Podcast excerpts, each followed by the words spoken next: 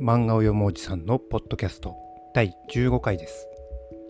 この番組は滑舌が悪く科目でポッドキャスト初心者という私が漫画を読みながら実況や感想などを10分ほどつぶやくという誰得な内容です。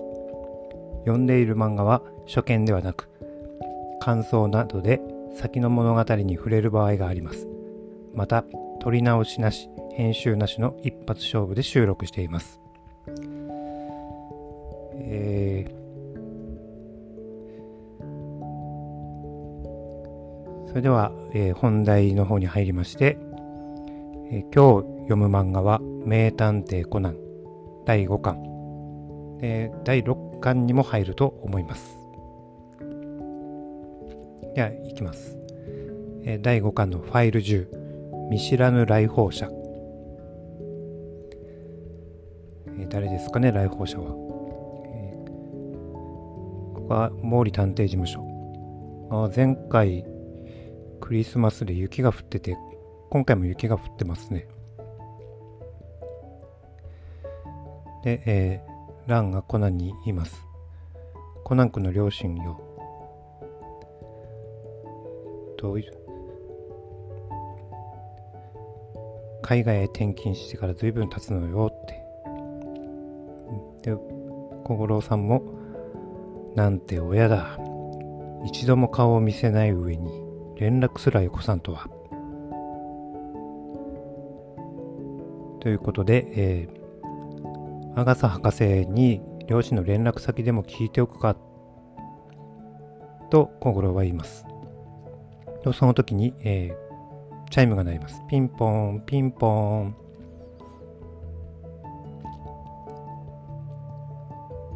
そしたら、えー、なんかおばさんが蘭と話してます。蘭がちょっと嬉しそうな顔して。来た、来たわよ、コナン君。あなたのお母さんが。っていうことで、ちょっと丸っぽいお母さんね、ごめんね、コナンちゃん。一人で寂しかったでしょう。でももう安心よ。ママと一緒に帰りましょう。と言って、ぎゅっと抱きしめます。でコナンは戸惑い。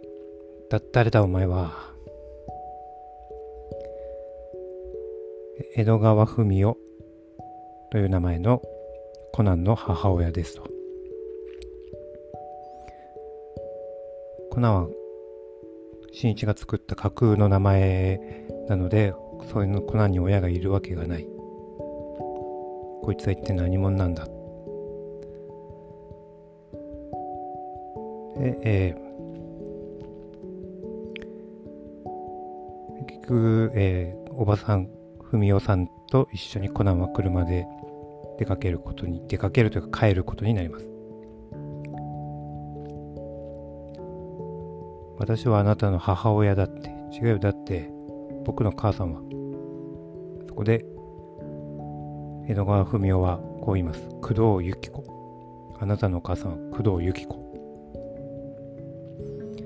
そうよね。一人息子の工藤新一君。って言ってまがまがしい顔をしてますね。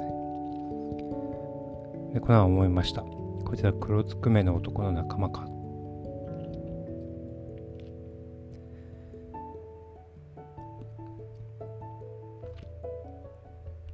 で江戸川文雄は、え銃を出してコナンをにじっとしてろと。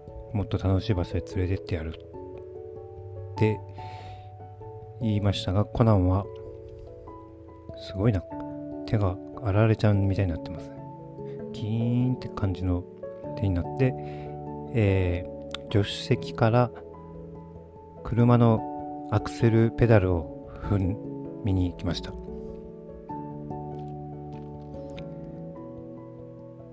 で、えー、ドアを開けて走って逃げるコナン。なんで俺の正体がバレたんだと言って、えー、アガサ博士の家まで歩いていきます。で、博士が歩いて帰ってきて、は、はかといったところで、えー、木下文雄、木下文雄じゃないです。江戸川文雄によくあるやつ。後ろから、えー、布を口に当てられ気を失うなんか薬品を嗅がされる。よくあるやつですね。で、えー、文雄に連れてかれます。随分とボロボロ小屋の気がつくと随分としたボロ小屋に寝かされてました。ボロ小屋の2階にいる。気がついてそしてなんか声が聞こえます。何？まだ殺してないだと。無理なことをお言いでないよ。それが上の命令なんだから。という会話が聞こえてきます。でドアに開いた穴から、えー、様子を覗くとまた怪しいやつがいますね。文雄は怪しい男にと会話します、えー、シルクハットをかぶって仮面をかぶって黒いマントをしている怪しい男。ここでファイル10終わりファイル11脱出そして追跡。なんだこの仮面の男は。で仮面の男はこっちに歩いてきます。そこでコナンは寝転がります。仮面の男は、えー、開いた穴から中の様子を見て、うん、ぐっすり寝ているなと。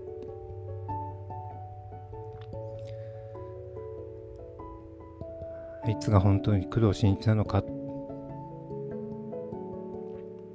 いうような会話をしていますね。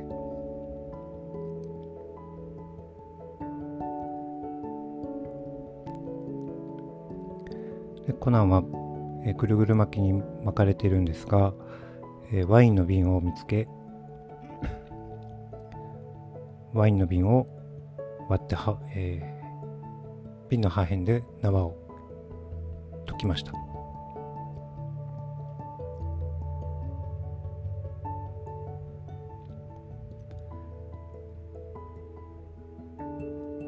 でコナンは外へ逃げたように見せかけてどこかに隠れてます。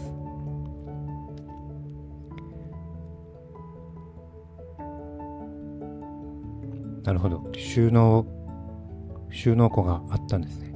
2階の床下に収納マット。収納マットじゃない収納庫があると。これも変わった作りのような気がします。で、えー、部屋に残った証拠品から米花ホテルに行ったと推理。で米花ホテル30これがやつらが残した証拠品から推理しました。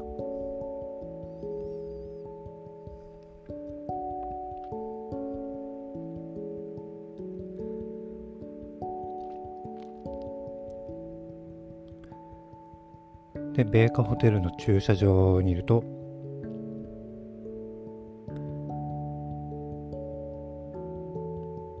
だいぶ体の大きい男がやってきて、え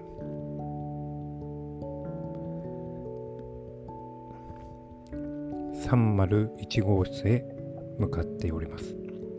そこは後をつけていく。で、301号室のドアをコンココンとノックし、えー、中から仮面の男が出てきました。以上でファイル11終わり。でここで5巻は終わりです。で話はまだ途中になってますので次は6巻に移ります。で、まあ、話の途中なんですが表紙サイズまた見ていきますと日本刀が日本を背景にコナンが横たわってる、えー、これどういうポーズって言えばいいんですかね、えー、左肘をついて手のひらでほっぺというか耳というかそこら辺に手を当てて横たわってる。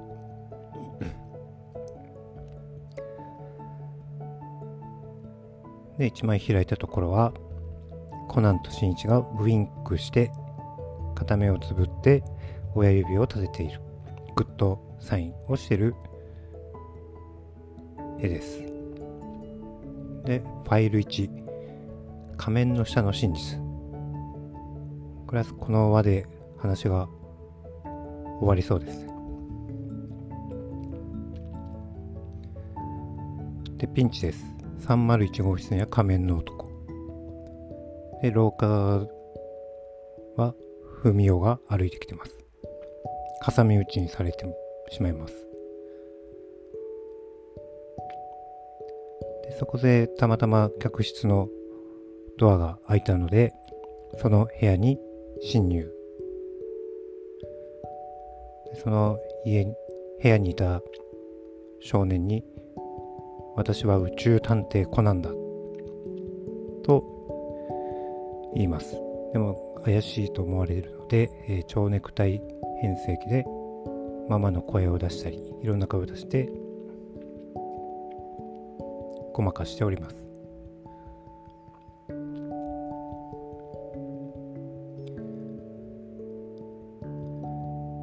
で場面は301号室に変わり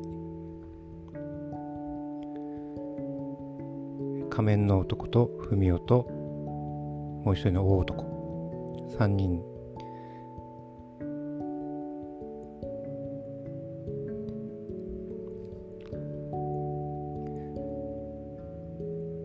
えー、クローゼットに隠れているコナンを見つけました。俺様を甘く見たことをあの世で後悔するんだそうだろう。高校生探偵工藤新一。銃を突き立てられそうすると銃からは吸盤のついた矢が飛びピトッおでこにくっつきます。そこでププ仮面の男がプッククク。そして仮面の男文雄大男は笑っていますね。まだわからんのか。俺だよ俺。世界屈指の推理小説家工藤優作。すごいね。自分で世界屈指の推理小説家。そんなこと言えるやつはすごいね。自信家ですね。であのおばさんは母さん。工藤由紀子ですね、えー、体中に、えー、いろんなものを巻きつけて太った感じを出してます。で大男はアガサ博士。そうかてめえら。俺をはめるためにこんな手の込んだことをとで、えー、ブスーって怒っておりますコナン君なんでこんなことをしたかというとこんな危ない国はさっさと引き上げて父さんたちと外国でのんびり暮らそうかということですね。ですが、えー、コナンはこう言います。これは俺の事件だ。俺が解く。父さんたちは手を出すな。それに俺はまだここを離れるわけにはいかねえんだ。と言って、えー、ランの顔を思い浮かべております。で、この場はこれで収まり、また毛利探偵事務所に戻り。えー、また息子さんを預かるんですか？どうしてもこの子がここを離れたくないというものでここで文雄はいやユキコはお金を通帳を出します。これがこの子の養育費ですわ。ご入り用の時はどうぞお好きなだけ。1000万入りの通帳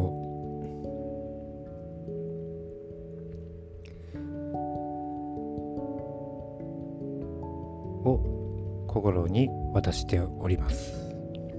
まあ、ここでこの話は終わりになります。えー、小五郎のお金の使いっぷり、こんなあぶく銭がまだ来たら1000万なんてあっという間になくなりそうに思うのは僕だけでしょうか。この通帳のお金って今、残高最新話のあたりではどのぐらい残っているんでしょうか？すごく気になるところです。はいそれでは、えー、霧のいいところまで行きましたので今日はここまでにします。ありがとうございました。また明日。